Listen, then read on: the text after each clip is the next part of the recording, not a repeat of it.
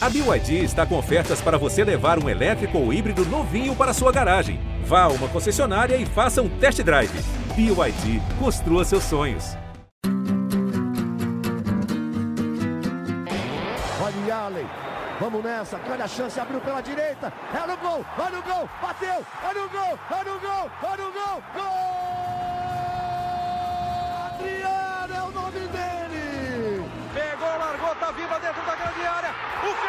Bate, gol! Faz o gol, garoto. Faz o gol, faz o gol, faz o gol, faz o gol. É no gol, é no gol, é no gol. É do Inter. Torcedor Colorado, iniciando mais um podcast aqui em Gé. Globo, episódio 264. Estamos na data FIFA. O Inter volta a campo somente no dia 26 de novembro contra o Red Bull Bragantino no estádio Beira-Rio pela 35ª rodada do Campeonato Brasileiro. Já tivemos notícias de departamento médico, alguns jogadores desconvocados. Vamos falar da preparação colorada neste período e também analisar a derrota para o Palmeiras pelo placar de 3 a 0 e as suas consequências com o nosso trio ternura, o nosso, o nosso trio titular que não está cansado, pelo contrário, né? Nosso trio está com, com, com, com todo o vapor, está todo o vapor para trazer as notícias e as opiniões sobre o Clube do Povo. Tomás Games, repórter de Gé. Globo. Teu destaque inicial aí, Tomati. Aquele abraço. Um abraço, Bruno. Um abraço, Luca. Todos que nos acompanham. Como o Inter em campo oferece pouco ao torcedor, né? Que o departamento médico vá bem nessa data FIFA para oferecer mais alternativas ao CUDE. Luca Pumes, torcedor influenciador colorado, o homem do portão 7 do Beira Rio, filho do seu Josué, amigo de Mano Brown, o homem das mil personalidades. Fala, Luca. e a personalidade escolhida para o programa é uma personalidade otimista. Vamos lá. Vamos, vamos debater um pouco sobre o que aconteceu no sábado, né? Entre Palmeiras e Inter, e vamos acreditar também que o departamento médico vai oferecer, como disse o Tomás, é, alguma entrega positiva para a gente. E também, é, psicologicamente, o Inter vai melhorar, porque se o discurso é que o time está um pouco é, desmobilizado, não é só o físico que vai importar nesse momento. Bora então. Vamos começar com os breaking news, Tomás. Vamos trazer informação no primeiro momento. Nós tivemos uh, alguns boletins na manhã de segunda-feira, né? Dois dias depois da derrota por 3 a 0 para o Palmeiras. Ener Valência, Johnny e Dalbert, né? E ainda podemos colocar na conta o Arangues, que não está na lista da seleção chilena. O que, que tu traz de notícia para gente, Tomás? Então, Bruno, uh, o Valência saiu durante a derrota para o Palmeiras, né? O Inter tomou 3 a 0 e o Valência teve um desconforto na coxa direita, né? Hoje de manhã, a seleção do Equador soltou um comunicado no qual ele estava cortado pelo problema na coxa direita. Uh, minutos depois, o Inter se manifestou e disse que ele tem um que ele tem um desgaste e vai fazer o tratamento aqui. Pelo que eu apurei, uh, ele vai como não são 15 dias, né? Acho que são 11 ou 12 até a, o Inter voltar a jogar e ele vai ter condição de entrar em campo. O Johnny teve uma entorse no tornozelo direito e também acabou cortado da seleção dos Estados Unidos. O Inter também acredita que nesse período, sem jogos, vai conseguir uh, deixar ele em condições para o Cudê utilizar lá contra o Bragantino. O Dalbert está com desconforto no joelho direito e ele ainda vai ser reavaliado durante a semana. Então, talvez o Dalbert possa ser um problema para a sequência do Brasileirão. Então, vamos aguardar os próximos exames que ele, vai, que ele fará, né? Aí tem o, e aí tem o René e o, e o, e o Malo, né? Que estão com um problema na coxa esquerda. Que uh, se pegar a estimativa que o Inter deu lá atrás, uh, o Malo teria condições de enfrentar o Bragantino e o René ele ficaria ali ali, entendeu? Então depende de como vai ser a evolução dele nesses dias. Muito bem. Valência, portanto, desconforto muscular cortado da seleção equatoriana. Johnny entorce no tornozelo direito cortado da seleção dos Estados Unidos. Dalbert desconforto no joelho, dúvida. O Gumalo, pelo prazo, deve retornar, deve pelo menos ficar à disposição. O René depende da evolução do atleta, ele vai estar no limite do prazo. E ainda tem o Arangues, né? Que foi substituído no intervalo da derrota para o Palmeiras uh, que não foi convocado para a seleção do Chile. A gente ainda tem um pouquinho de dúvida, né, se é uma questão técnica, se é questão do treinador ou se o Arangues também tem um, um, um probleminha físico. A gente sabe que é um atleta que está bastante desgastado. Tem mais uma informação aí, Tomás? Mais uma observação a fazer? Não, não, Bruno. É que se for pensar, uh, antes da, das convocações, uh, nós acreditávamos que os quatro estariam convocados e existia uma esperança do rendimento do Alan Patrick que poderia chamar a atenção do Diniz, né? E no fim, o Inter só vai ser representado na data FIFA pelo Rocher. E o Alan Patrick, aliás, foi citado pelo técnico Fernando Diniz. Eu acho que nós uh, pincelamos isso no último podcast, né? O, o Diniz disse que o Alan Patrick chegou a fazer parte de uma lista, mas que no fim das contas é uma seleção, há, uma grande competitividade entre as peças, e a, a verdade é, né, que o Diniz optou pelo Rafael Veiga do Palmeiras, que curiosamente desde que começou é, é, é, essa linha do Alan Patrick, esse, não digo pedido, né? E nem cobrança, mas desde que nós começamos a falar de Alan Patrick na seleção com merecimento, o Alan teve uma pequena queda junto com o coletivo do Inter e o Rafael Veiga teve um crescimento e o Palmeiras é o novo líder do Campeonato Brasileiro, né? Coincidências da bola uh, faz parte do jogo. Ô, Luca, vamos ter aí pela frente uh, 10, 12 dias de data FIFA, né? O Inter de folga até quinta-feira, a reapresentação na quinta pela manhã. Aí o Eduardo Cudê dará início a uma intertemporada. Vamos elencar aqui alguns tópicos. O que, que o Inter tem que melhorar? O que, que o Inter tem para fazer? O, o, o, o, que veremos no CT Parque Gigante nos próximos dias, Luca Pumes? Olha, Bruno, uh, pegando como base né, a última partida que jogamos, que é contra o Palmeiras, a gente viu um time que perdeu porque é pior. Né? É, o, Inter é pior que o Palmeiras, ponto. Mas, nos primeiros minutos de jogo, o Palmeiras abdicou da bola, né? abdicou da necessidade da posse.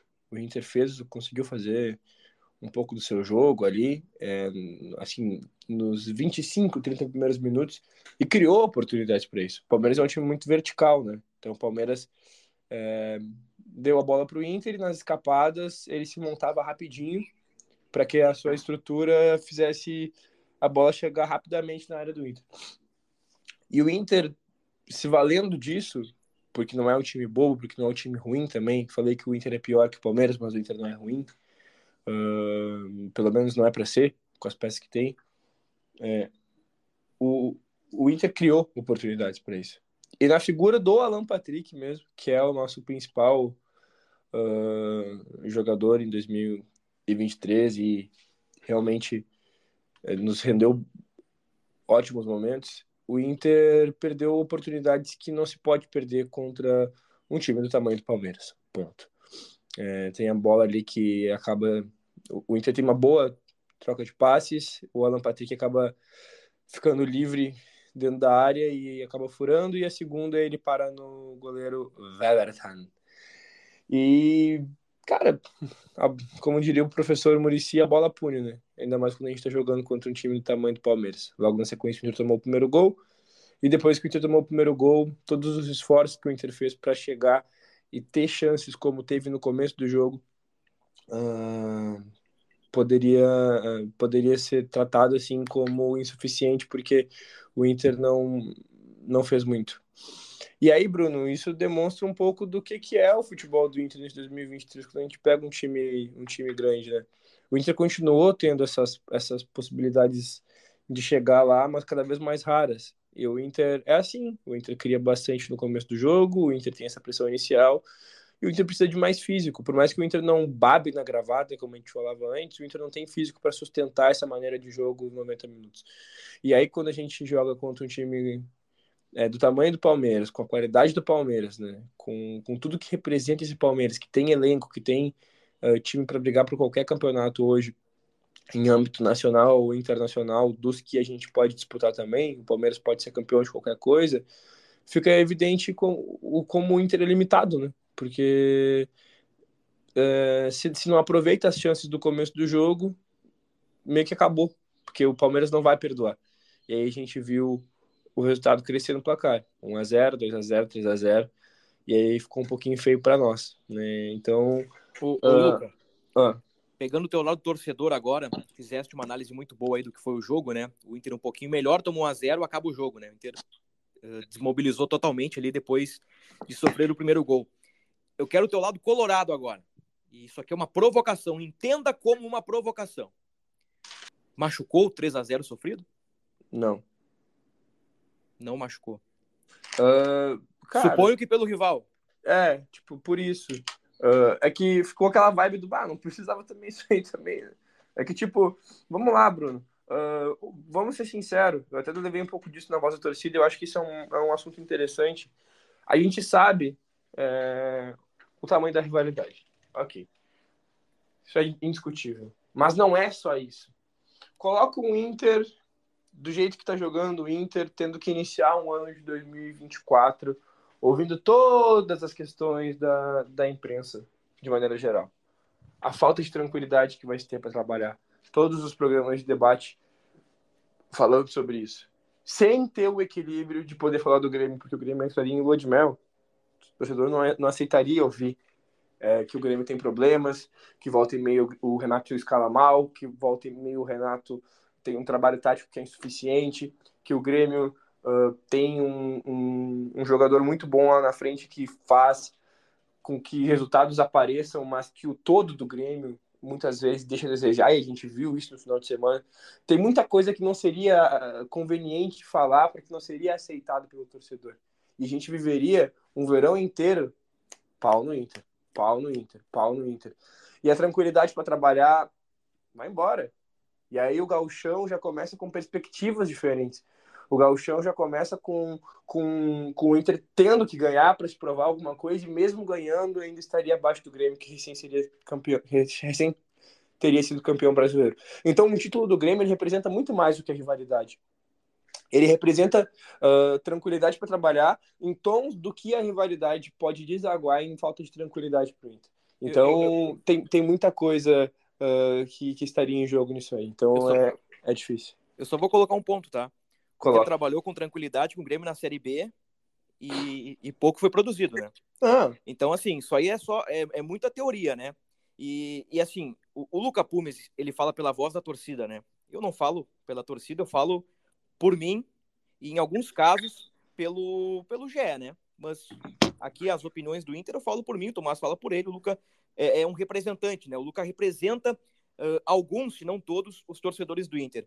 Eu acho assim, ó, não entra na minha cabeça esse papo de aspas entregar para prejudicar o rival a cinco rodadas do fim. Cara, na boa, assim, eu entenderia lá na última rodada com o Botafogo. Os caras vão falar para mim, ah, 2009, o Grêmio ali tirou o pé contra o Flamengo, tomou a virada. Tá bem, acho que tá bem, faz parte da rivalidade. Mas as cinco rodadas do fim, o Inter ainda com risco pequeno, mas ainda há risco de queda. Vaga da Sul-Americana também em xeque. E, e me parece, assim, que, que o Inter normaliza a derrota. O Inter toma 3 a 0 do Palmeiras, compete no 0 a 0 Acho que foi um jogo de igual para igual. Teve bola na trave do Hendrick, teve defesas do Rocher, teve defesas do Everton. O Alan Patrick perde dentro da pequena ele fura, né? Ele, ele erra o movimento. É, é, raro ver isso, né? Mas o Alan Patrick, naquele momento ali, foi infeliz na jogada. E o Inter tomou 1 a 0 e, e, e acaba no jogo, né? O Inter desmobiliza, o Inter não tem confiança uh, em si mesmo, essa oscilação complica e, particularmente, eu fico chateado e irritado ao, ao, ver isso e até alguns discursos de que, ah, não, o Inter tem que perder. Cara, faltam cinco rodadas e no fim das contas o Grêmio perdeu pro Corinthians. No fim das contas o Grêmio perdeu pro Corinthians. Mas é só, é só a minha opinião, assim. É, eu penso que o Inter não tá com, com muita moral e com muito. Não tá num momento de, de, de abrir mão. E até acho que o Inter não, não tenha feito isso. Eu acho que o Inter competiu para ganhar o jogo. É, o Inter não, não, não ganhou o jogo uh, porque o Palmeiras, como disse o Luca Pumes lá atrás, o Palmeiras hoje é bem melhor que o Inter. Eu quero ouvir o Tomás e o Luca Pumes já está com a fichinha na mão. É, Bruno, o Palmeiras é melhor que o Inter. Isso tem que ficar bem claro. Uh, vai achar que teve vontade ou não vontade, o Inter. É lógico que o Inter perdeu pro Palmeiras. E eu concordo contigo, o Inter perdeu na bola pro Palmeiras. Até porque se fosse, entre aspas, entregar, seria 1 a 0 né? foi 3 a 0 e sente bem. Se, o Palmeiras quisesse apertar mais, do jeito que estava a coisa, ninguém ia achar estranho, porque o Inter é pior e o Palmeiras. A defesa do Inter é o ano inteiro ela vaza muito facilmente. Né? O Cudê não conseguiu arrumar, pelo contrário, né? a defesa do Cudê ainda parece mais frágil. O Inter não sabe fazer gol também, ou seja, o Inter não tem nada. O Inter é muito problemático, o Inter não sabe fazer gol quando tem chance e basta tu apertar que tu vai guardar. É. O, o, os gols perdidos contra o Palmeiras, eles se repetiram, inclusive no momento mais importante do clube na temporada, né? Que foi na semifinal da Libertadores uh, contra o Fluminense. Outra coisa que me incomoda, Luca, para te passar a palavra e, e, e, continuar neste eh, fervoroso debate, que eu acho que ele é muito bom, ele é muito bom. Uh, me incomoda também o fato dessa desmobilização depois do, do 0 a 1 O, o Cudê disse Claramente, o Cudê disse isso depois do jogo. No gol, no, no 2 a 0 o... acabou o jogo. O Cudê disse isso. No 2 a 0 acabou o jogo.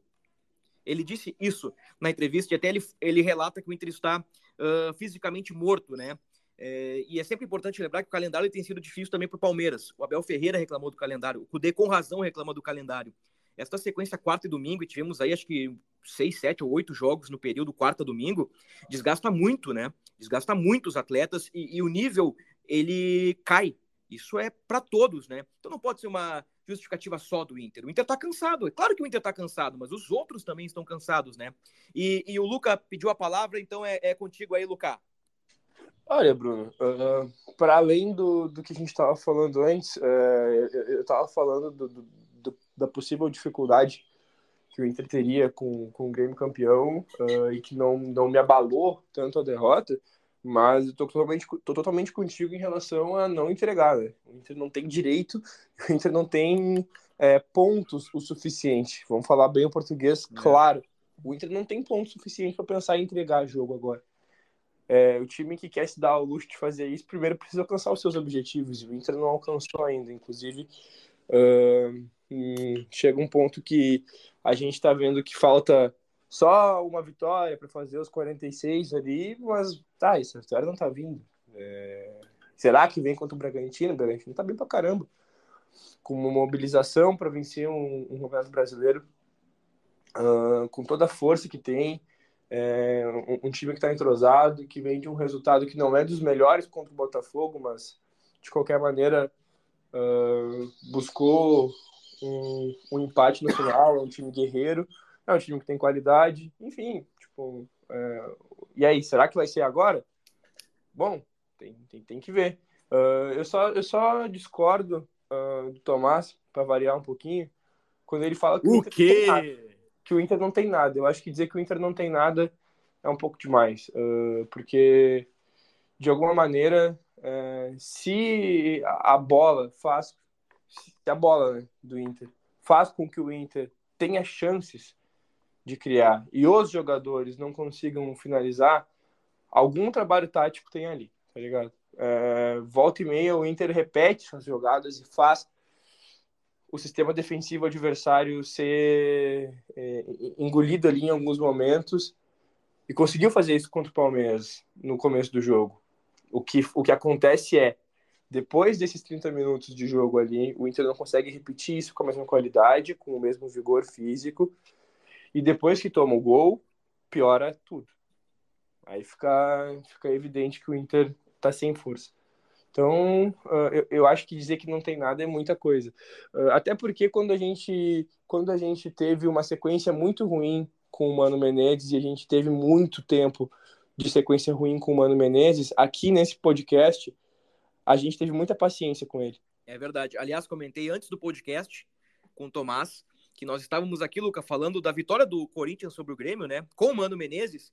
E, e eu disse pro Tomás, cara, uh, o Mano chegou na arena, ganhou de um time candidato ao título, com, com o time do Corinthians aí, que, que, que não é dos melhores. O Mano teve estratégia e tudo mais. E a gente começou a ver o, o, o lado bom do Mano, mas a gente, a gente ponderou. Mas espere um pouquinho, aqui o trabalho de 2023 ele foi ruim, né? E, e ao mesmo tempo eu lembrei, mas defendemos o Mano, defendemos o, o trabalho, defendemos a continuidade, porque na época entendíamos que era o correto, depois de Caxias, depois de América Mineiro e depois até do clássico Grenal. Mas foi ali no Grenal que, que o Mano começou a dar uma balançada, né? Então, o, o, apenas uh, concordando contigo, Luca, que sim, tivemos uh, bastante paciência com o Mano Menezes aqui no, no podcast. É, só, é, é, é era só isso. É, tipo, o, o comentário ele, ele se encerra aí. Muito obrigado pela, pela, Mas- pelas palavras. Mas isso não isenta Eduardo Cudê Não, não isenta, mas eu, das eu- críticas, né? Não isenta de nenhuma maneira, mas uh, se tu pega a quantidade de a quantidade de erros e a quantidade ah se fala ali no, no- nos vexames, os vexames da temporada do Inter é, em, em eliminação nenhum foi com o Eduardo Cudê. Sim. Então quando a gente começa a ponderar e começa a falar, bah, o Inter que perdeu, pro-" tá, beleza. No mata-mata qual foi a derrota do Eduardo Cudê? Foi contra o Fluminense. Doeu, doeu. Foi E contra o River. Não foi, não foi vexame, né? É, então, é, foi, foi, foi ali, foi ali que ele perdeu. Então, Uhum. então a gente tem que colocar na balança as coisas de uma maneira correta. Ah, Sim. Mano Vou fazer o Menezes- advogado do diabo, então, Luca. é, t- Só, só, só, pra finalizar, Mano Menezes passou por tudo que ele passou esse ano. A gente lembrava do que tinha feito no ano anterior. A gente continuava falando, bah, é difícil, como é que vai encontrar alguém? E os insucessos se repetiam. E em nenhum momento aqui a gente ficou semanas e semanas dizendo que será que ele é, será que ele não é o cara. A gente falava, vamos manter, vamos manter, vamos acreditar no trabalho. No momento em que a gente é, ponderou se a continuidade do Mano deveria acontecer ou não, estava muito próximo do momento em que ele realmente saiu. Só queria lembrar isso. Uhum. É verdade. Mas fazendo aqui o advogado do diabo, não fosse aproveitamento do Mano no Campeonato Brasileiro, o Inter estaria no Z4. Vai lá, Tomás. Eu acho isso. Então, evidente, evidente, né? O trabalho do 36% não tem como defender um trabalho que tem 36% de aproveitamento no brasileiro. É muito ruim. Você acabou de citar. O Mano está salvando o Inter. E o Luca disse que os vexames da temporada são do Mano. E foi justamente pelo Mano ter ido muito bem no ano passado que a tolerância dele foi maior nesse ano. Porque ele ofereceu algo ao torcedor, ele ofereceu algo do time. O que o Cudê não conseguiu. O Cudê não tá dando. O Cudê foi bem ali na Libertadores, teve quatro jogos e nada mais. E morreu aí. O brasileiro dele é muito ruim. Então, Então ele ofereceu alguma Cudê, coisa. ele tem que ser criticado porque o traba- ele não oferece. E aí o Cudê, aí depois o Inter ia melhorar quando saísse da Libertadores. O Inter não melhorou em nada. O Inter segue muito mal. Aí o discurso, ah, tá, é difícil depois ah, remobilizar. Peraí, joga no Inter, recebe muito bem em dia. Ah, tá ruim, não, não, não dá para jogar um pouquinho mais, não dá para fazer uma campanha melhor. É muito difícil. Como é que pode? A campanha do Inter é muito ruim. O Inter projetou G4. O Inter não sai da segunda página do brasileiro. Tipo, não é nem o Inter disputar. O Inter, aliás, o Inter nunca disputou uma vaga na Libertadores no brasileiro. O Inter, tá, o Inter sempre esteve muito mais perto da zona do rebaixamento, que eu acho que o Inter não vai cair, e- do que da disputar Libertadores. Ou seja, o Inter não tem esse crédito, o trabalho do Cudê não oferece. Vamos lá. Só, só para colocar de uma maneira muito clara aqui no podcast, todos nós concordamos aqui, inclusive o Tomás, que o trabalho do Mano foi ruim em 2023. O Tomás acabou de concordar aqui, o Luca concorda, eu concordo. E, e- e lá atrás, assim, o, o Tomás tem toda a razão. Por que, que o, o Mano teve tolerância? Porque o Mano fez um baita trabalho em 2022. E, e lá em dezembro nós dissemos, né? Puxa vida, esse time se encaixar aqui, encaixar ali, pode ser campeão, pode brigar. E o trabalho do Mano foi ruim em 2023. E, e penso que foi no limite, talvez o momento ideal, engenheiro de obra pronta neste momento, talvez o momento ideal uh, teria sido uma troca no clássico Grenal ali, do primeiro turno, quando o Inter leva uma chapuletada do Grêmio. Houve paciência, uh, houve uma nova tolerância, um voto de confiança, e o Mano caiu depois de um empate com o Palmeiras por 0 a 0 no Beira-Rio, e vem Eduardo Cudê. Eu penso assim, ó, o, o futuro do Cudê, ele é muito debatido no momento, porque o contrato acaba em dezembro. Se o Cudê tivesse mais um ano de contrato, eu acho que o futuro dele seria menos debatido. Porque eu penso, discordando um pouquinho do Tomás agora, que ele tem um pouco de crédito. Eu acho que a campanha na Libertadores sim dá crédito ao Eduardo Cudê. Talvez o crédito menor em relação à campanha do Mano. Eu acho que o crédito do Cudê é menor, a gordura do Cudê é menor, mas ele tem crédito. Muitos pensam, tem que dar continuidade ao Cudê. Alguns pensam, tem que trocar o Cudê. Eu, eu, eu fico ainda no meio do caminho. Eu ainda estou estudando o que seria a, a melhor possibilidade para o Inter em 2024. Eu não tenho certeza, porque ao mesmo tempo que eu me agarro nessa gordura do Cudê, eu vejo os jogos recentes com o Eduardo Cudê e vejo pouca coisa, muito pouco. Não sei se nada, como disse Tomás, mas também não vejo o brilhantismo das palavras de Luca Pumes em alguns momentos. Então, assim, eu fico pensando, Luca, e, e eu sei que o Luca está se coçando para falar e eu vou te passar a palavra agora. Eu, eu entendo que o, o, Inter apresentou algumas coisas boas, e nós elencamos algumas no, no podcast passado, mas estagnou. Eu acho que parou de evoluir. Isso me preocupa. Talvez passe pela desmobilização, pela, pelo cansaço dos atletas, que aí vai um pouco também de Mano Menezes, de legado de Mano Menezes, que a preparação física foi ruim durante todo o ano, mas eu critico também o Cudê por preparar muito poucos reservas e, e, e ter pouca variação. E, e, aqui de novo minha crítica, né? Puxa vida, nunca vimos a qualidade de Bruno Henrique e Arangues no mesmo time, né? Uh, nunca vimos Valência com Luiz Adriano, o Valência um pouquinho mais segundo atacante, o Luiz Adriano mais à frente.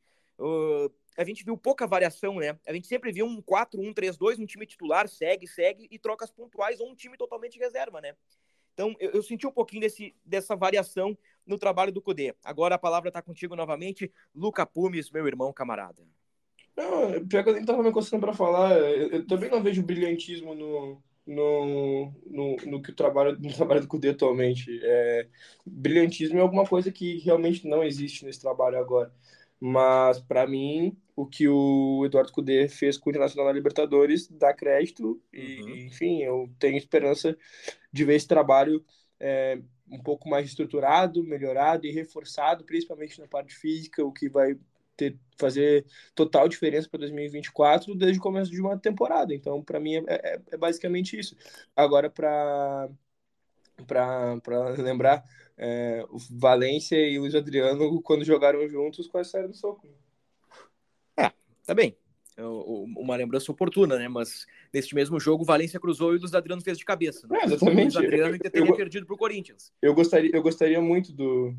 Assim, eu, e eu tô citando dois exemplos, tá? Eu cito Bruno Henrique e Arangues juntos, porque jogar um ou outro, eu não entendo por quê. Quer dizer, eu entendo porque o Arangues é melhor e o Bruno Henrique é o reserva, mas eu não entendo porque em nenhum momento os dois jogaram juntos e não houve uma, uma tentativa de um novo esquema. Assim, uh, isso é outra crítica que eu tenho do Cudê, ele se apega muito ao mesmo esquema. É, assim, é, a previsibilidade flerta com, a, com esta continuidade, o Inter demonstra pouco repertório, né? E assim, gente, o Depena, Pedro Henrique, quem mais aí que que é reserva hoje, Depena, Bruno Henrique, Pe, uh, Bruno Henrique, Pedro Henrique, Depena, Luiz Adriano. Assim, não são jogadores ruins, né? E me parece que eles estão mal preparados. Mal preparados. E, e, e, de novo, né? Aí, sendo justo, a gente engloba os tempos do antigo preparador físico, o, o Mano Menezes e também a direção daquele planejamento. O Inter se preparou mal o ano inteiro, gente. Era metade do ano, a gente estava reclamando das condições físicas do Inter. Aí começou o calendário quarta e domingo, o Inter, como disse o Cudê, morreu. O grupo fisicamente está morto. Mas assim, o calendário é difícil para o Inter, mas é difícil também para os outros. Então, assim, é, é duro, né? Porque, tipo, de novo, né? Dedo na ferida. Muda o podcast, dedo na ferida. Muda o podcast, críticas e críticas. É difícil, né? É, é, é, tem pouca coisa boa no Inter no momento, né? Infelizmente. Infelizmente. Mas, assim, eu, eu, concordo um pouco com o Luca nesse sentido, Tomás, de que o Cudê tem crédito eu acho que ele tem cometido muitos equívocos e, e eu disse em alguns podcasts e, e, e repito, o, o, trabalho do Cudê tem me decepcionado, porque eu estava com uma expectativa, eu subi o sarrafo lá em cima, joguei lá em cima o sarrafo e o Cudê não está entregando aquilo que eu imaginava. Talvez seja uma culpa minha, mas eu sinto que alguns colorados também sentem essa carência assim do, do algo a mais uh, mentalizado com o trabalho do Eduardo Cudê. Exatamente, Bruno. Uh, eu quando o Cudê chegou, eu lembrei o trabalho de 2020 dele e eu, ali sim eu acho que foi um trabalho muito bom, entendeu? Porque eu entendo que as peças dele não eram tão boas quanto as que ele tem hoje, e ele entregou muito mais. Ele entregou muito mais. Uh, ele classificou na Copa do Brasil, ele classificou na Libertadores, uh, ele tinha jogos a mais, mas uh, ele era líder do brasileiro, e o time não tinha tudo isso. Ele fez o, o Thiago Galhardo virar um jogador de seleção brasileira. Ele subiu muito o sarrafo. E agora é isso. Ah, pois é, o calendário. O calendário. Ele, ele, não sabia, ele conhece bem como é o futebol. Ele sabe tudo que tem no Brasil. E outra, o presidente sentou com ele e disse: então, amigão, você aceitou as cartas do jogo, então você sabe como a banda vai tocar. Você tem que entregar algo a mais. O time podia entregar mais. O Inter não pode estar. Tá? O Inter não sai da segunda página. É um fato. O Inter tem. O Cudê tem 36% de aproveitamento no brasileiro é menos que o Cruzeiro, que abre a zona do rebaixamento, é muito ruim. Uh, ele tem que entregar mais, não pode. O trabalho, é, o trabalho oferece muito pouco. É, é decepcionante. É, e, e a situação que estamos do Grêmio, né? Uh, disputar o título com o Palmeiras. No momento, graças à vitória sobre o Inter, o Palmeiras é o líder, né? Aliás, se o Grêmio ganha do Corinthians com tropeço do Botafogo, com Braga... ou com empate, né? O Botafogo jogou fora de casa com o Bragantino, não vou tratar como um tropeço. O empate do Botafogo uh, com o Bragantino eh, daria o Grêmio a liderança em caso de vitória. E o Grêmio perdeu em casa para o Corinthians do Mano Menezes. Então, hoje, o líder do campeonato é o Palmeiras, que venceu o Inter. E eu entendo toda a questão de rivalidade, até coloquei na, na rede social, no Twitter, uh, que não entra na minha cabeça assim essa história de, de aspas entregar ou de facilitar para prejudicar o rival. E, e, e, eu fiquei impressionado com a quantidade de colorados que, que, que, vieram me responder até muitas vezes num tom deselegante, num tom desrespeitoso, dizendo não, tem que entregar, tu é jornalista, tu não conhece, tu não sabe o que é ser torcedor. Aí teve um que me disse o seguinte: eu, eu, o Inter iria para a Série B para o Grêmio não ganhar, e eu fico pensando, gente do céu, sério, entre Série B e Grêmio ser campeão, meu velho, eu tiro o Inter sempre da Série B, deixa o Grêmio lá, deixa o Grêmio ganhar, sabe? Umas comparações assim que eu fico assustado com. E, e o Inter aproveita e se blinda. O Inter se blinda, o Inter esconde uma goleada mal jogada, né? Uma goleada com um jogo ruim do Inter, tirando aqueles 20, 25 minutos iniciais, um jogo ruim do Inter de novo, o Inter se blinda, porque o torcedor tá nesse êxtase, nesse tesão de que o Grêmio não é o líder do campeonato. Então, assim, e eu digo de novo, né, eu não falo pelo torcedor, cada um pensa da sua maneira, desde que respeite a opinião do próximo, né? Mas eu só não consigo entender aí uh, o porquê não, não pensar no Inter. Eu acho que o Inter tem problemas suficientes. Eu acho que o Inter tem que somar pontos. Tem que garantir vaga na Sul-Americana. O Inter tem que ter calendário para 2024. Senão vai ter Libertadores, tem que ter Copa Sul-Americana. Ah, mas tá X pontos à frente. Bom, mas uh, se o Inter mantiver esse essa desmobilização, o Inter não vai ganhar do Bragantino, vai ter dificuldade com o Cuiabá, vai ter dificuldade com o Corinthians e os caras vão continuar somando pontos. Até porque o Cruzeiro hoje tem um jogo a menos em relação ao Inter, né? Dois jogos a menos em relação ao Inter, né? O Cruzeiro é, é fraco, talvez não consiga os seis pontos, mas pode prejudicar aí. Uh, Tomás levantou o dedo, tá com a palavra. Corinthians, que teve um jogador expulso com entre os 5 e os 10 minutos e conseguiu ganhar, né? Conseguiu se esforçar para ganhar de um time que tentava ser líder, né? O Inter teve um expulso há duas semanas e não conseguiu ganhar do Curitiba, né? Ou seja, dá, né? Com entrega, com disposição tática, dá para superar as adversidades também. Bom, e eu, ah, eu assisti todo o jogo, Grêmio Corinthians, e o, e o Corinthians ele deu a vida em campo. O Corinthians competiu até muitas vezes uh, num jeito viril, né, de jogar bola, com, com, entradas duras, muitos cartões amarelos, entrada do Bruno Mendes violentíssima do Bessossi, né? Podia ter machucado o Bessossi, mas ali podemos colocar um pouquinho também na conta do gramado molhado, o cara chegou deslizando. Mas enfim, e, e o Corinthians nem aí pro Palmeiras, né? Palmeiras líder do campeonato e o Corinthians fez o jogo da vida dele. O Corinthians pensou nele, velho. E eu acho que o Inter deveria fazer isso, pensar em si mesmo neste momento difícil, né? Acho que o Inter deveria somar pontos, mas é só a opinião de um jornalista, né? Eu não falo e não represento o torcedor colorado. O, o Luca Pumes falou e, e tá contigo a bola, meu querido. Não, o, mas é, é, aí a gente vai ter que manter a coerência dos argumentos, porque tu mesmo, Bruno, falou antes que acredita que o Inter não tenha uh, feito um jogo para entregar. Então. Não fez. Então, então essa tua, tua aspa de agora, dizendo que bah, eu, eu, o Corinthians não, não se importou, foi lá e, e venceu. Uh, o Inter, se tu acredita que o Inter não entregou, o Inter também não se importou, só que o Inter não teve qualidade para vencer o Palmeiras. Uh, o trabalho tático do, do Palmeiras é muito superior ao trabalho tático do Grêmio. Não, mas aí eu, eu tô, tô, me referindo à torcida, Luca, o desejo da torcida. Sim, mas é que daí tu falou. Porque ah, assim, o Inter tomou 3x0 e o torcedor não tá nem aí. Muitos. Não, mas é que não, não, não é vou generalizar, mas muitos tá não estão nem aí. O torcedor, a, a, gente, a, por mais que a gente esteja aqui falando pro torcedor, não é, não é do torcedor que a gente tem que cobrar a postura, Bruno. Aí é que tá o, o, o meu gancho. A gente tem que cobrar o entendimento, a vontade, a postura de quem tá ou jogando ou tá estruturando o jogo do Inter.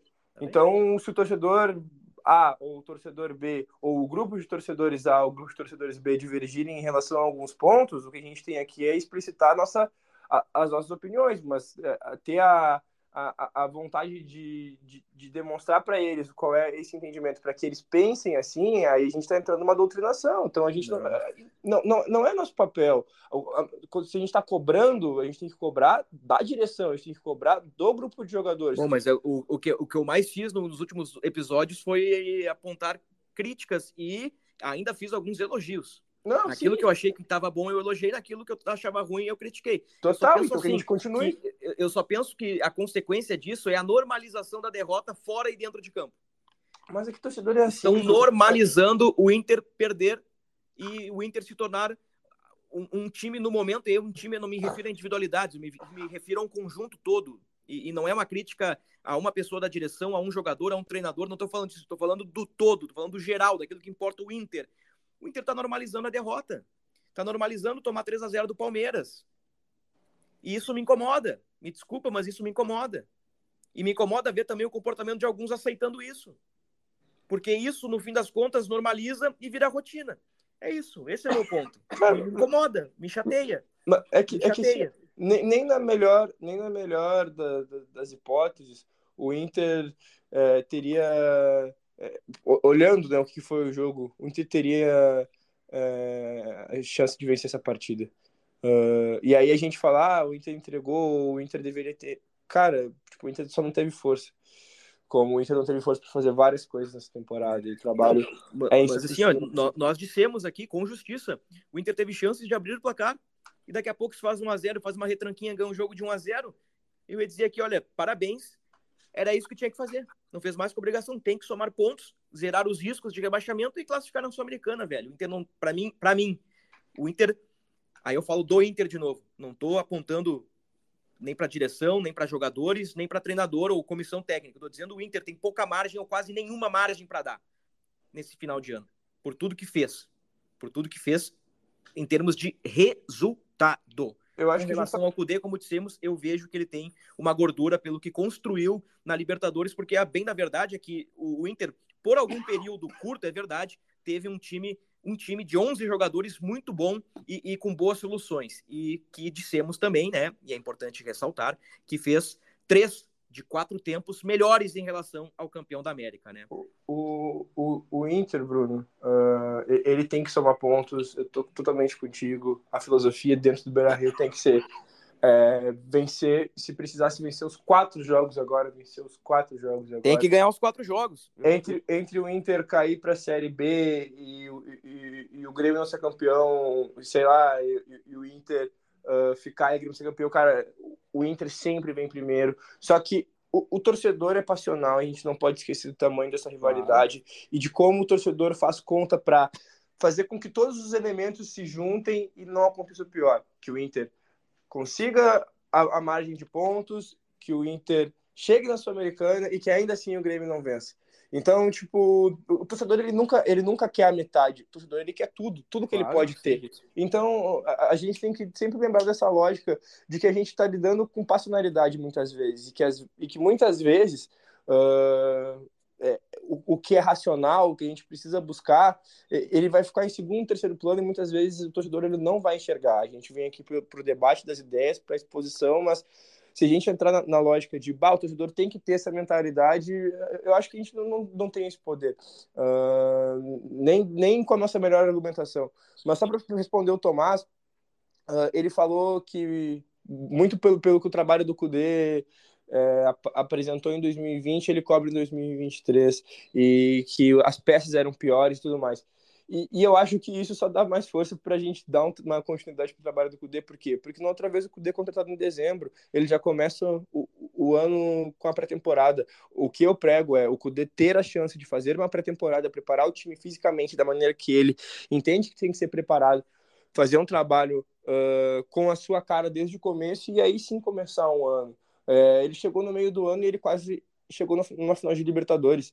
Então, uh, se, o, se, a concentração do Inter, com todas as limitações que o Inter teve, que o Inter tem, aliás, fez com que o Inter chegasse aonde chegou, eu consigo entender que se ele que se ele tiver com peças melhores, assim como a gente entende que as peças do Inter hoje são melhores do que teve em 2020, com o tempo de trabalho que ele teve em 2020, daí o Inter pode começar um 2024 muito bom. Muito bom. Eu acho que esse ponto do Luca é, é, é muito interessante, também um ponto de vista uh, que, que coincide com os dois candidatos, que Eduardo Cudê, com reforços pontuais e com indicações do próprio Eduardo Cudê, e, e, com o tempo o Inter vai melhorar bastante em 2024.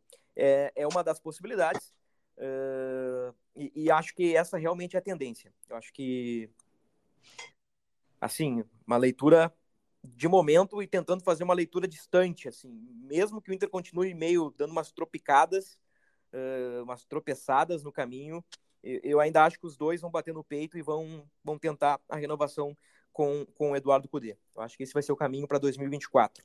Uh, o Tomás me olha com um jeito meio estranho, aquele olhar meio 43,5, assim, tentando, ó, não estou concordando. O que, que, tu quer dizer para nós aí, Tomás? Olha, Bruno, eu acho que se o Cudê não conseguir melhorar o que tem apresentado nesse fim de ano, não tenho tanta certeza se ele vai ser mantido no cargo. Aliás, não sei nem se ele vai querer seguir, entendeu? Então eu acho que tá tudo meio nebuloso ainda. Acho que calma. Uhum. Não, e aqui não é questão de, de concordar ou não concordar. É, é minha leitura dos fatos e o Tomás aponta para uma leitura, leitura do Tomás é que um cenário não está tão bem desenhado assim, né? Que as coisas podem mudar. É isso, né, Tomás? Exatamente. Eu acho que depois lá do Grenal uh, houve uma empolgação e uma crença que o time uh, ofereceria o que se espera e, e aí sim os dois candidatos mostraram que entendiam que o Cudê seria o melhor nome. Ali eu entendi também, eu entrei nessa empolgação, porque eu pensei, ah, olha aí, ó, o Inter tá bem. Aí perdeu o Bahia e depois atropelou o Santos. Eu falei, ó, oh, esse time do Inter realmente tem o que oferecer. Mas depois o Inter afundou e tá muito difícil ver alguma coisa, entendeu? Por isso que eu acho que uh, esses quatro próximos jogos aí vão ter que oferecer alguma coisa pro torcedor, para daí sim os dois candidatos baterem o martelo e o próprio Cudê, né, avaliar se ele vai mesmo ficar aqui ou se ele vai procurar outra situação. Esse debate todo iniciou quando eu perguntei para o Luca Pumes quais seriam as missões do Inter na, inter, na intertemporada, né? E, e, o Luca trouxe o, o, jogo e trouxe todo o contexto aí. Mergulhamos nesse debate, que eu acho que foi muito bom. Temos três pontos diferentes nesse debate. E, e, eu acho que o torcedor colorado aí pode se aliar ao Tomás, a, ao Luca ou ao Bruno, né? pode e, e também uh, formar a sua opinião e, e tentar entender o, o, que passa com o Inter e o que é melhor para o Inter, né? Eu acho muito legal. Eu, eu, já falei isso no último podcast, né? Muito bom a gente ter três pessoas que pensam diferente. Se os três pensassem iguais, seria um saco, né? O podcast, né? Mas isso que é muito bom. Foi muito bom o, o, o debate e muito boa a proposta do Luca também. E então, respondendo aquela pergunta primeira lá atrás, do início do podcast, uh, eu vou pedir para cada um elencar um ponto, tá? e eu, e eu começo aqui. O que o Inter tem que fazer na, na intertemporada? Eu acho que o mais importante é buscar um objetivo. É buscar uma mobilização. Dar, dar uma guinada. Dar uma guinada, assim, no, no, no ambiente, tentar talvez um, um pacto, um acordo, alguma coisa nesse sentido para fazer 10, 12 pontos nos últimos quatro jogos para terminar o campeonato de forma digna. Eh, eu acho que o torcedor merece isso. Eu acho que o torcedor colorado merece isso. E, e, e seria bom também para Cudê, Seria bom também para ter um clima mais ameno nas eleições. Uh... Enfim, né? Também para as individualidades. Daqui a pouco o Alan Patrick volta a, a, a, ao nível recente e incomoda o Diniz de novo, põe uma, uma pulguinha atrás do orelha do Diniz. Eu acho que, cara, emplacar três, quatro vitórias nessa reta final é bom para todo mundo. Não tem, não tem como o Inter ganhar e ser ruim. Então é, é isso que eu queria, um pouquinho mais de, de mobilização uh, na, na intertemporada colorada. Quero te ouvir, Tomás. Foi brilhante, hein, Bruno? Acho que buscar um objetivo é muito bom. Uh, vamos lá. Parar de vazar. Melhorar a defesa. É isso, né? Ô, Lucas, o que, que tu colocaria aí no papel se tivesse que levar um bilhetinho anônimo aí para poder abrir uma sacolinha lá no, no CT Parque Gigante e sortear um, um papelzinho? Ele vai abrir e ler tua mensagem. O que, que seria teu pedido pro, pro Cudê dar, dar um foco legal aí na intertemporada? O que, que o Inter tem que melhorar? Bah, Bruno, eu eu não escreveria bilhetinho, eu acho que eu assinaria embaixo do teu. Uh, questão do, do objetivo. Você assinaria o meu bilhetinho, então? É, eu, colo... eu assinaria com o relator. Tá colando, Oi? Luca? Oi? Tá colando? Ah, quando, quando a proposta é, é a exata, né? Tem, tem, que, tem que se valer, porque, enfim, o Inter tendo um, um, um objetivo, talvez, né? Assim, aquele, aquela questão, aquela meta que se persegue, talvez todos os outros uh, consigam ser trabalhados com um pouco mais de, de sensibilidade, talvez, né? Que é, no momento em que o, os caras vão se entregar no treino de fato para conseguir voltar a, a, a, um nível físico que a gente conseguiu ver em outros momentos, talvez que o psicológico volte ao normal, uh, mas eu, eu, sou um pouco cético em relação a isso. É, em relação a esse objetivo, a esse pacto geral, por exemplo, porque eu acho que tudo que os candidatos que o que estão na eleição hoje não querem é uma eleição tranquila, né? Eu acho que yeah. É. uh, o pessoal ali da oposição é, faz valer o nome oposição e vem é, com, com pedras e pedras e pedras e uh, do lado do Alessandro Barcelos a gente vai ver, acho que respostas à altura, né? São maneiras diferentes, diferentes de ver futebol, maneiras diferentes de postura. Uh, o Melo e o, e, o, e o Barcelos têm muita diferenciação na capacidade argumentativa. Uh, então a gente vai, vai ver ainda momentos de muito embate, eu acho, dentro do próprio internacional. Então, tudo que eu é. acredito que a gente não vai ver, Bruno, é, é unidade, mobilização única e, e, e, tudo em prol do Inter, né? Eu acho que a candidatura uh, do Melo vem aí elencando direto Sim. os pontos que acredita que o Alessandro Barcelos errou. Uh, e, e, o Barcelos, por mais que defenda a sua continuidade, é, fale sobre os seus méritos, em algum momento ele vai precisar atacar os problemas que ele viu quando o Melo esteve presente é, na, na gestão uh, de Marcelo Medeiros. Então, isso me chateia um pouco, sabe? Porque eu hum. acho que a, quando a gente está falando numa eleição para presidente, a gente tinha que falar sobre as suas próprias capacidades de fazer e não no foco é, do, dos erros do outro. E, e, teremos aqui no GE futuramente uh, entrevistas com os dois candidatos à presidência do Internacional, Roberto Melo e Alessandro Barcelos. Alessandro Barcelos, atual presidente do clube, uh, Roberto Melo, hoje, digamos, o principal líder né, da, da oposição. Eu digo principal líder porque ele é o candidato, né? É o cara que está frente a frente com Alessandro Barcelos, mas existem outras várias lideranças aí uh, por trás na, na oposição, né? E, e, como eu disse, nós teremos entrevista com os dois candidatos aqui no GE. Uh, espero que a gente consiga fazer em áudio novamente, né? entrevista com os candidatos, também tudo lá uh, no ge.globo barra internacional. É um processo eleitoral muito importante para o futuro do clube pelo próximo triênio. Muito bem, muito bem, muito bem, muito bem. Inter, 13 terceiro colocado no Campeonato Brasileiro, 43 pontos. Últimos cinco jogos, 0 a 3 Palmeiras, 0 a 0 Fluminense, 2 a 1 Cruzeiro, América 1 a 1, 3 a 4 Coritiba. Então esta foi a sequência recente do Inter, bem assim, altos e baixos, né? Bem o Inter que a gente tem comentado aqui no podcast, uma vitória, dois empates e, e duas derrotas. O Inter tem Bragantino em casa, é, jogo difícil, né? O Bragantino candidato ao título, no Beira-Rio, né? Depois Cuiabá, na Arena Pantanal. Cuiabá já atingiu a margem segura. Cuiabá quase ou já de férias no campeonato. Jogo lá na Arena Pantanal. Corinthians no Itaquerão.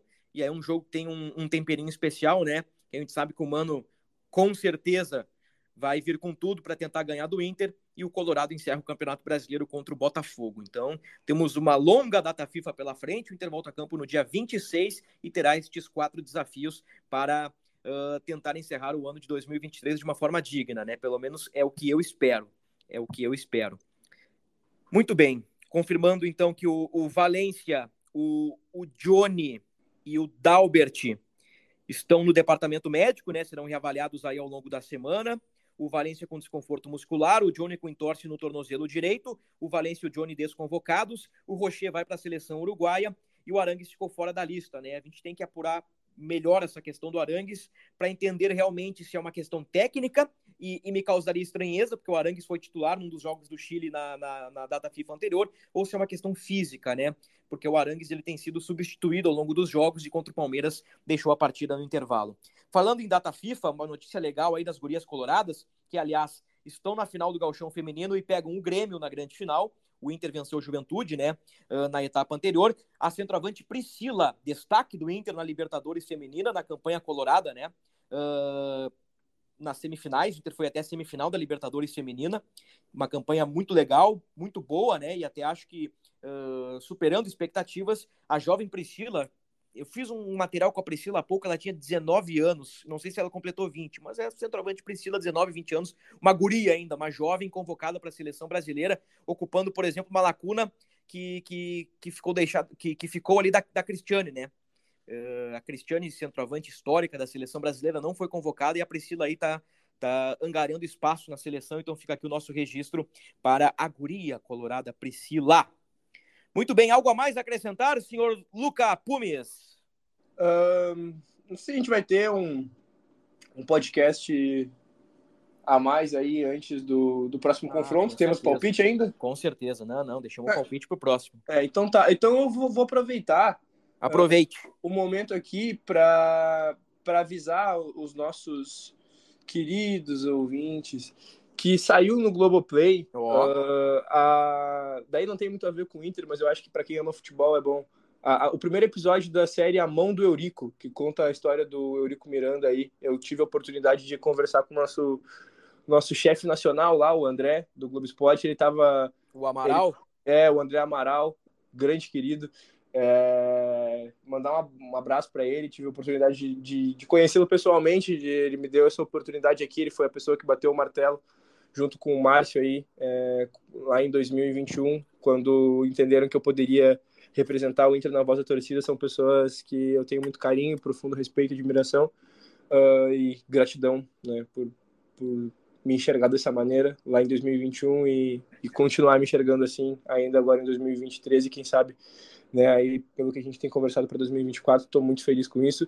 E eu estava conversando com ele sobre essa série aí, sobre, sobre a empolgação de receber essa série, estava falando sobre o primeiro episódio e agora eu estava olhando assim, pô, não chega nunca, agora saiu o primeiro episódio, a mão do Eurico, é, sobre o Eurico Miranda, né? Em Cartola, que é profundamente analisado, é, por muitos amado, por muitos odiado no futebol brasileiro e um cara de muita história, então acho que é, fica aí a, o registro de que o primeiro episódio está lá e que vão ser episódios que vão sair devagarinho, né? A mão do Eurico, série original Globoplay. Bela dica, Luca. Participei de uma entrevista do Eurico Miranda. 2015. Ali, aquele período 2014, 16, eu sempre troco os eventos, mas se não me engano foi 2015, eu na condição de setorista do Grêmio, fui até São Januário não para ver um treino do Vasco ou conhecer a estátua de Romário, mas para entrevistar Eurico Miranda, porque o Grêmio estava contratando Doriva, a época técnico do Vasco. Aí o Eurico chama uma entrevista e dá um pau no Grêmio. E, e, e bom, faz críticas públicas ao ex-presidente do Grêmio, Romildo Bolsa Júnior, e foi o único contato que eu tive com o Eurico Miranda na minha vida. Foi uma entrevista com o Eurico lá em São Januário, e no fim das contas o Grêmio traz o Roger Machado naquela oportunidade, o Doriva segue no Vasco, e, e como o futebol é curioso, né? Cinco, seis, sete rodadas depois, o Vasco entra numa ruim e o Doriva é demitido. E o Grêmio pegou o Roger Machado naquela oportunidade. Histórias do futebol, histórias do jornalismo, histórias de várias coberturas que, que nós já fizemos ao longo dessa vida. Algo a mais a acrescentar aí, Tomás Rames? Que o Cudê aproveite essas duas semanas, né? Corrija os problemas do Inter e ofereça ao torcedor quatro rodadas melhores para o torcedor uh, acabar o ano menos triste. Além disso, o Eurico Miranda, um apreciador de charutos, né? Sim. Um apreciador de charutos. Provavelmente um tabagista, né? Um taba o tabagista Eurico Miranda. Tu gosta de chamar as pessoas assim, né? Miranda. É verdade. É, é uma bela dica aí para quem gosta de futebol. Eu lembro, cara, uma vez, puxa, eu tinha, sei lá, 7 ou 8 anos, tava vendo aquela final da Mercosul, acho que era Mercosul, né? Palmeiras faz 3 a 0 e o Vasco de João Santana com gols do Romário, do Juninho Paulista, um timaço do Vasco, Viola, vence por 4 a 3 Aí o, o, o, Vasco vira o jogo no segundo tempo contra o Palmeiras no Parque Antártica. Aí sai o quarto gol, a televisão. O, o cara vira a câmera assim, pega o Eurico subindo as escadas, com, vibrando com os dois braços e, se não me engano, com um charuto na boca. Enfim, o Eurico no campo comemorando com os caras. Então, uma grande personalidade do futebol brasileiro. Muitos gostam, muitos não gostam e assim faz parte, né? Mas, inegavelmente, né, ele foi um personagem importantíssimo na, na história vencedora do Vasco, né? Ou na história recente do Vasco da Gama. Muito obrigado, Luca Pumes. Obrigado, Tomás Rames. Ponto final no episódio do Inter. Terminamos com um assunto nada a ver com o Inter, né? Mas faz parte do futebol brasileiro. Episódio 264 finalizado. Voltamos nos próximos dias com tudo sobre a intertemporada colorada e também o duelo contra o Bragantino. Anote na sua agenda, torcedor. Reapresentação do Inter na quinta-feira. Que dia vai ser isso? Dia 17? Dia 16? Dia 16. 18 é sábado, 17 é sexta, 16 é quinta. Reapresentação dia 16, dia 26, jogo contra o Bragantino no Beira Rio. Até a próxima.